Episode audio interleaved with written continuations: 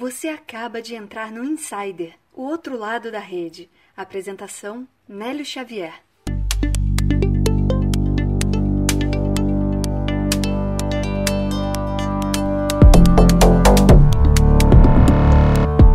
Tá no ar, isso, eu sou o Nélio Xavier, o apresentador do Insider. Seja bem-vindo a mais uma semana de Insider Podcast, o seu canal de informações de qualidade lá do LinkedIn. Trazemos para você em cerca de 10 minutos o que de melhor rola na maior rede profissional do mundo. Isso, esse é o Insider Podcast, eu sou a voz linkediana e hoje você vai ouvir, seja sempre o mais burro da mesa. Calma que você vai entender o porquê vai perceber que mais vale trabalhar por uma causa do que por aplausos, uma excelente história. E saiba reagir aos seus problemas com a reação de um mindset transformador. Não sai daí, tá na pauta.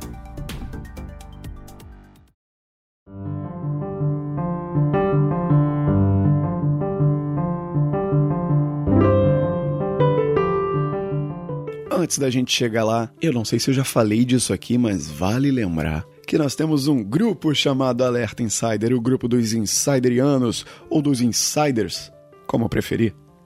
E lá nesse grupo, além de te avisar todo dia de manhã, são as primeiras pessoas a serem avisadas sobre a publicação de novos episódios do Insider, com o link para ouvir nas principais plataformas ali de mão beijada, a gente manda toda sexta-feira a lista dos profissionais citados, a lista para você acessar todos os textos que você ouviu na semana. Quiser ler com calma depois, você fica sabendo primeiro os próximos entrevistados do Insider, da série Artigos, e não tem que se preocupar com milhares de mensagens, porque é um grupo fechado. A gente entende que você tem muitos grupos e que tem muitas mensagens. A gente não quer te dar mais esse trabalho. A gente quer te ajudar a consumir bom conteúdo. Então, se você se interessou nesse grupo diferente, nesse grupo focado, o link para entrar nele está aqui na descrição do episódio.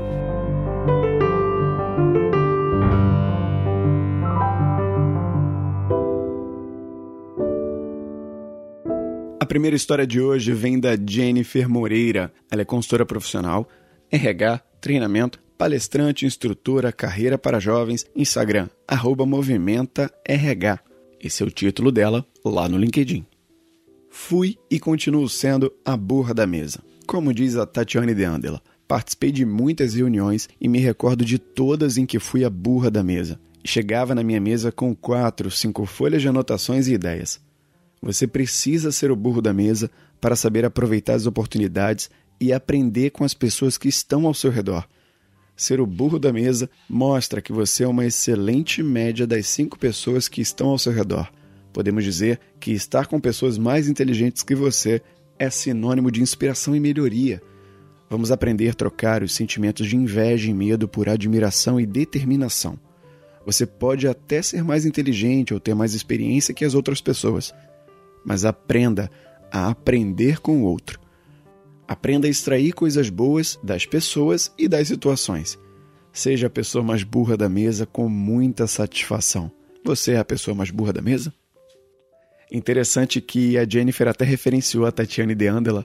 Na semana passada ou retrasada, a gente trouxe um post dela aqui que ela usava essa expressão e que vai total de encontro com a máxima de que você é a média das cinco pessoas com quem você mais convive e você saber usar isso, né? Eu sei que isso já tá virando clichê, mas a principal ressalva, a principal reflexão desse texto é para que você não se enxergue como o mais burro ou o menor. Pelo contrário, que você se enxergue como o que mais tem espaço para crescer, o que tem o maior potencial de absorver conhecimento quando você está numa mesa com outras pessoas que têm muito conhecimento, muito mais experiência, que são menos burros do que você, digamos assim, em alguns assuntos. E você sempre pode contribuir, sabe? Num círculo social saudável, em que você aprende muito, como esse do exemplo, você também pode contribuir de alguma forma. O estímulo aqui é você estar cercado de pessoas que vão te puxar sempre um degrau para cima. E para isso acontecer, você precisa aprender com elas. Fica a dica aqui da Jennifer.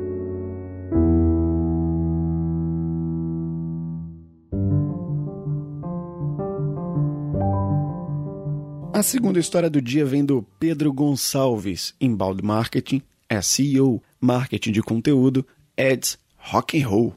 Esse é o título dele lá no LinkedIn. Bem autêntico, inclusive. Trabalhe por uma causa, não por aplausos. Todos os dias eu penso nessa frase. É como um mantra que eu reforço para mim mesmo de novo e de novo. Especialmente naqueles dias em que o meu lado de síndrome do impostor me faz sentir menor do que um colega que recebe um reconhecimento no trabalho.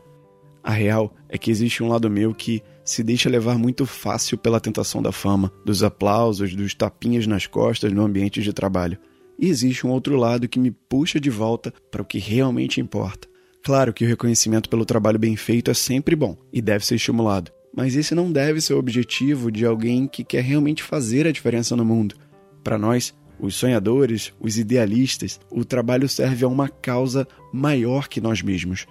É como uma missão de vida. A sensação de acordar todos os dias sabendo que o mundo fica um pouco melhor por causa do seu trabalho é maravilhosa. Felizmente, o meu lado que pensa assim geralmente vence o outro lado. Por isso eu me levanto da cama super motivado para ajudar pessoas a crescer. Isso me faz pensar que uma causa que você acredita de verdade é o seu melhor combustível. Qual é a sua? A minha causa é ajudar as pessoas a se comunicarem melhor, a emocionar no palco e também dar voz às boas ideias, que é o que eu faço aqui no Insider. Eu dou total razão a que o Pedro escreveu, ele até usou o exemplo dele como um estímulo ao que deve ser valorizado pelo seu trabalho. Você deve trabalhar pelo porquê e não por uma recompensa que seja financeira ou social no fim de tudo. Pare para pensar qual é a causa que você defende hoje no seu trabalho. Por que você teria motivação para ir trabalhar? Essa é a questão levantada pelo Pedro. Se você gostou do conteúdo dele, o link está aqui na descrição do episódio.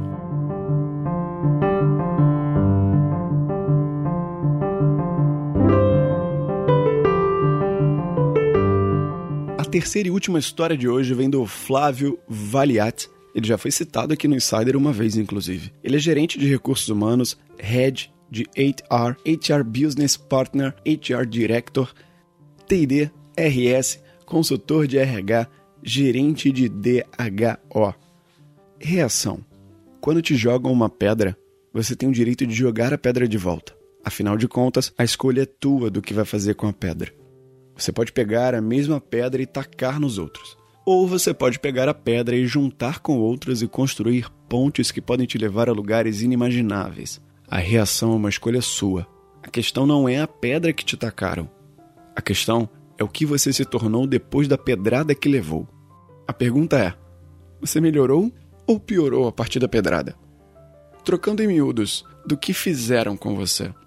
Gosto de citar o exemplo da ostra, que é muito interessante. As ostras estão lá no mar e elas estão abertas. De repente, um grão de areia ou uma pequena pedra é lançada pelo mar e fere uma ostra, machuca essa ostra. E o que ela faz? O mesmo que você quando alguém te fere: se fecha. Mas a ostra não pode ficar fechada com aquela pedrinha ou areia dentro. Infecciona, pode levar a ostra à morte. Então, maravilhosamente, ela começa a produzir uma enzima envolvendo a pedra que a machucou e começa a cristalizar aquela pedrinha. Dependendo da espécie, isso pode levar até três anos. E quando você abre a ostra, já não tem mais pedra, tem uma pérola. Aprenda a transformar e mudar seu mindset diante dos seus problemas e mude de reação. O Flávio usou a analogia da ostra de uma forma que eu ainda não tinha visto, provocando uma mudança de reação quando você é atacado. Ele citou a pedra como um ataque, mas isso pode ser válido para qualquer interação ofensiva no ambiente de trabalho.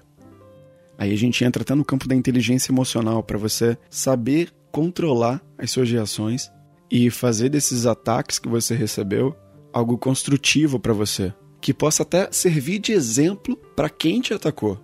Imagina só o que pode acontecer depois com uma simples mudança de reação sua. Legal a reflexão levantada pelo Flávio. Se você gostou do conteúdo, o link para acessar o post está aqui na descrição, como você já sabe.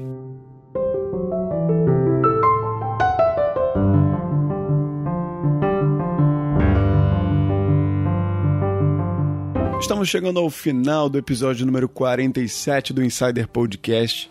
Exatamente, 47. Se você está chegando agora essa semana, saiba que tem mais 46 aí no feed se você quiser acompanhar. E o episódio 48 está chegando amanhã. Eu te espero com o seu download, com o seu play. Até lá. Tchau, tchau.